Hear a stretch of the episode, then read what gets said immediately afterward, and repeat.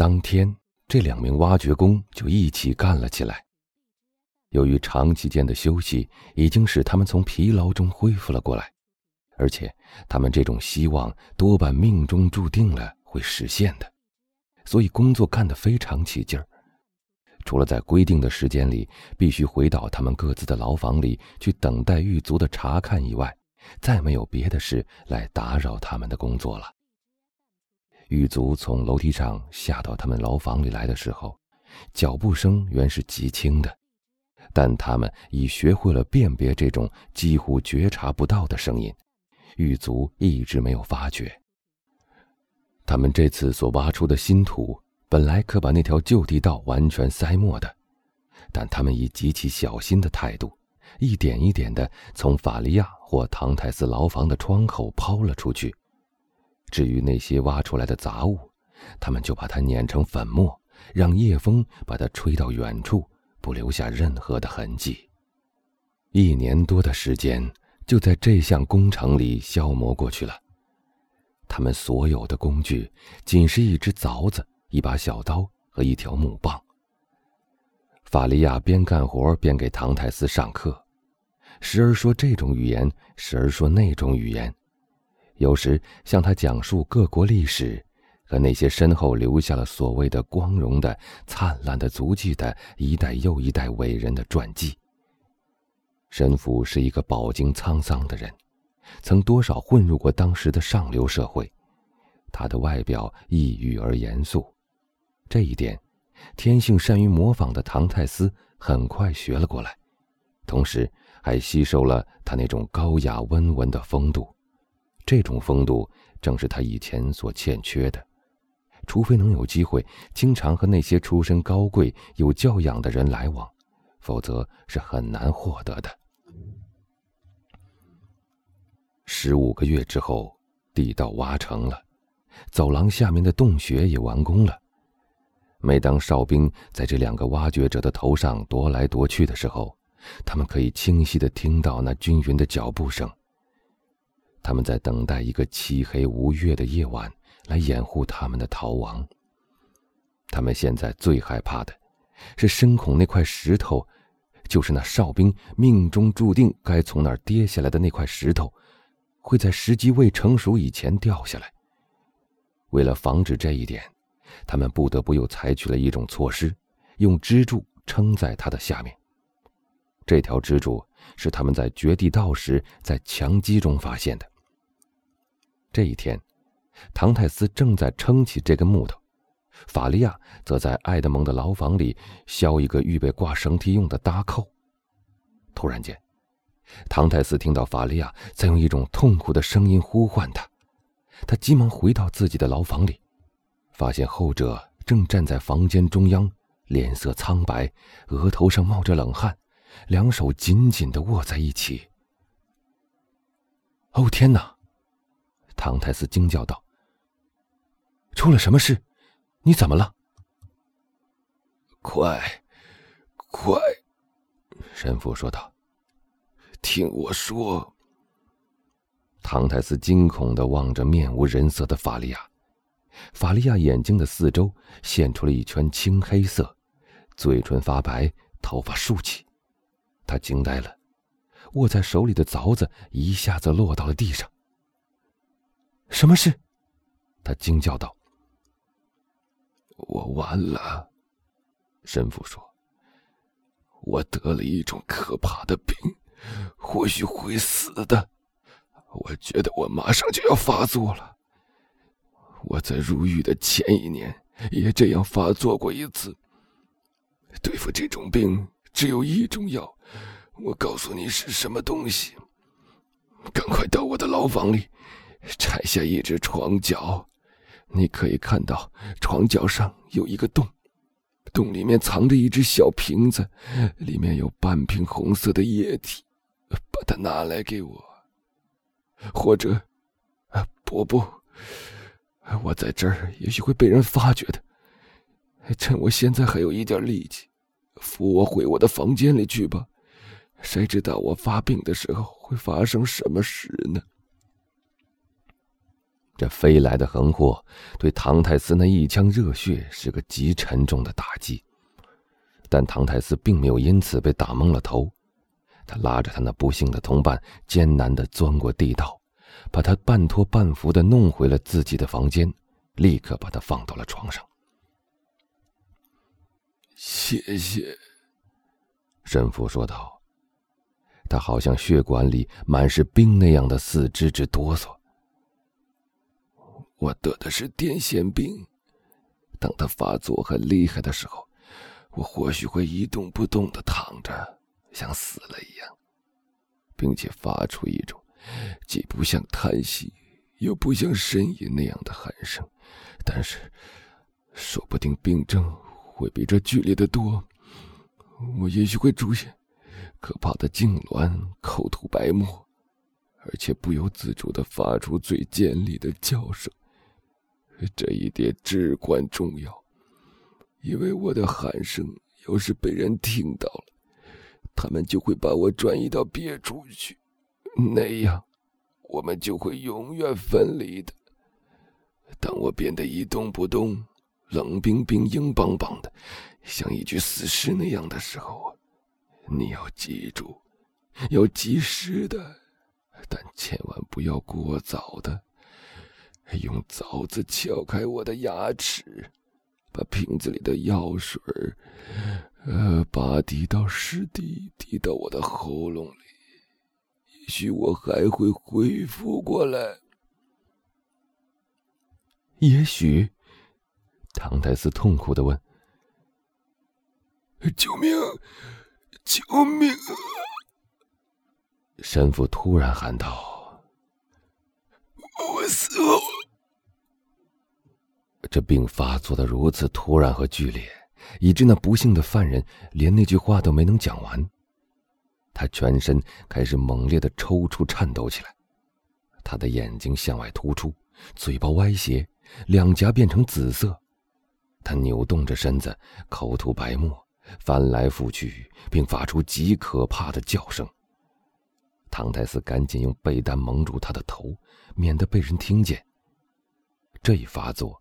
继续了两个钟头，然后他最后抽搐一次，便面无人色，昏厥了过去，简直比一块朽木更无声无息，比大理石更冷更白，比一根踩在脚下的芦苇更软弱无力。埃德蒙只等到生命似乎已在他朋友的身体里完全消失了的时候，才拿起凿子。很费劲儿的撬开那紧闭的牙关，小心翼翼的把那红色液体按预定的滴数滴入那僵硬的喉咙里，然后便焦急的等待着结果。一个钟头过去了，老人毫无复苏的迹象。唐泰斯开始感到害怕了，他担心下药或许下的迟了，他两手插在自己的头发里。痛苦而绝望的凝视着他朋友那毫无生气的脸。终于，那铁青色的脸颊上出现了一丝红晕，知觉又回到了那双迟钝的张开着的眼睛上。一声轻微的叹息从嘴里发了出来，病人有气无力的挣扎了一下，想动一下他的身体。救活了，救活了！唐泰斯禁不住大叫起来。病人虽还不能说话，但他用手指了指门口，显得非常着急。唐泰斯听了一下，辨别出狱卒的脚步声正在渐渐靠近。那时快近七点钟了。埃德蒙在焦急之中竟完全忘记了时间。年轻人急忙奔向洞口，钻了进去，然后小心的用石块将洞口遮住。回到了自己的牢房里。他刚把一切弄妥，门就开了。狱卒随随便便的看了一眼，看到犯人像平常一样坐在他的床边上。唐泰斯一心挂记着他的朋友，根本不想吃东西。他不等钥匙在锁里转动，也不等狱卒的脚步声在那条长廊上消失，就急忙回到神父的房间里，用头顶开石头。一下子奔到病人的床边，法利亚现在神智已完全恢复了，但他仍然十分虚弱，四肢无力的躺在床上。我想不到还能看见你。他有气无力的对唐泰斯说道：“怎么这样说呢？”年轻人问道：“难道你以为会去死吗？”这倒不是，不过逃走的条件全都具备了。我以为你先逃走了呢。唐泰斯生气了，脸涨得通红。你真的把我想象的那么坏？他大声说。竟以为我会不顾你而跑掉吧？现在，神父说。现在我知道我看错了。哎呀，这一次发病，可把我折腾的精疲力尽了。振作一点，唐泰斯说道：“你会恢复的。”他一面说，一面在床边上坐下，贴近法利亚，温柔的抚摸着他那冰冷的双手。神父摇了摇头。上一次发作的时候，只有半个钟头。发作完以后，我除了觉得很饥饿以外，并没有什么别的感觉。我可以不用人扶就能自己起床。可现在，我的右手右脚都不能动了，我的脑袋发胀。这说明我的脑血管在渗血。这种病如果再发作一次，就会使我全身瘫痪，或是死掉。不，不！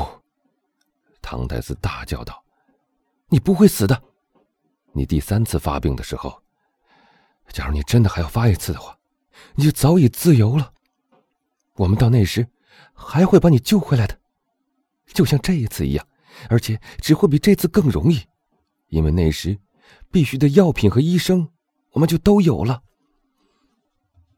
我的爱德蒙，神父回答说：“别糊涂了，刚才这次发病，已把我判处了无期徒刑了。不能走路的人。”是无法逃走的。好吧，我们可以再等一个星期，或等上一个月。假如需要的话，就是等上两个月也无妨。这期间，你的体力就可以恢复了。我们现在要做的事，就是确定逃走的时间。只要你一旦感到你能游泳了，我们就选定那个时间来实行我们的计划。好了。我永远也游不了了，法利亚说道。这只胳膊已经麻木，不是暂时的，而是永久性的了。你来拍一下它，从他落下来的情形就可以判断我说的有没有错。年轻人抬起那只胳膊，胳膊沉甸甸的落了下来，看不出有一丝生气。他不由自主的叹了一口气。现在你相信了吧，爱德蒙？信了吧？我知道我在说些什么。自从我得了这种病第一次发作以来，我就不断的想到他。真的，我料到他会再次发作的，因为这是一种。家庭遗传病。我的父亲和祖父都是死在这种病上的。这种药已经两次救了我的命，他就是那驰名的卡巴尼斯。这是医生早就给我预备好了的。他预言我也会在这种病上丧命的。医生或许错了呢，唐太斯说道。至于你这条瘫痪的胳膊，这难不倒我，你不能游泳也没关系，我可以把你背在我的身上游，我们两个一起逃走。我的孩子，神父说道：“你是一个水手，一个游泳好手，你一定和我知道的一样清楚。一个人背着这样重的分量，在海里游不到五十码就会沉下去的。所以，别再欺骗自己了吧。你的心地虽好。”但这种虚妄的希望，连你自己也不会相信的。我应该留下来，等待着我的解脱。凡人皆有死，我的死也就是我的解放。至于你，你还年轻，别为了我的缘故而耽搁了。快走吧。我把你所许的诺言退给你。好吧，唐太斯说道。现在，也来听听我的决心吧。说着，他站起来，带着庄严的神色，在神父的头上伸出一只手，慢慢的说：“我以基督的血发誓，只要你活着，我就绝不离开你。”法利亚望着这个年轻人，他是这样的高尚，这样的朴实，又有着这样崇高的精神。从他那忠厚坦诚的脸上，可以充分看出信心、诚恳、挚爱和真诚的情谊。谢谢。那病人伸出了那只还能移动的手，轻声说道。谢谢你的好意。你既然这样说，我也就接受了。歇了一会儿，他又说道：“你那无私的诚意，将来有一天，或许会得到报偿的。但既然我无法离开这个地方了，你又不愿马上离开，那就必须……”把哨兵站岗的走廊底下那个洞填上，说不定碰巧会踩着那块有洞的地面，因而注意到那空洞的声音，然后去报告狱官来查看的。那样，我们的事就会败露的，从而使我们彼此分离。去吧，去做这项工作吧。不幸，我不能帮你的忙了。假如必要的话，就连夜工作。明天早晨狱卒没来之前，不必回来。我有一件重要的事情要讲给你听。唐泰斯拿起神父的手，亲热的紧握了一下。法利亚给了他一个鼓励的微笑。于是，年轻人就去干他的工作去了。他已下定了决心，一定要忠诚的、绝不动摇的去实现他对他那受苦的朋友所做的誓言。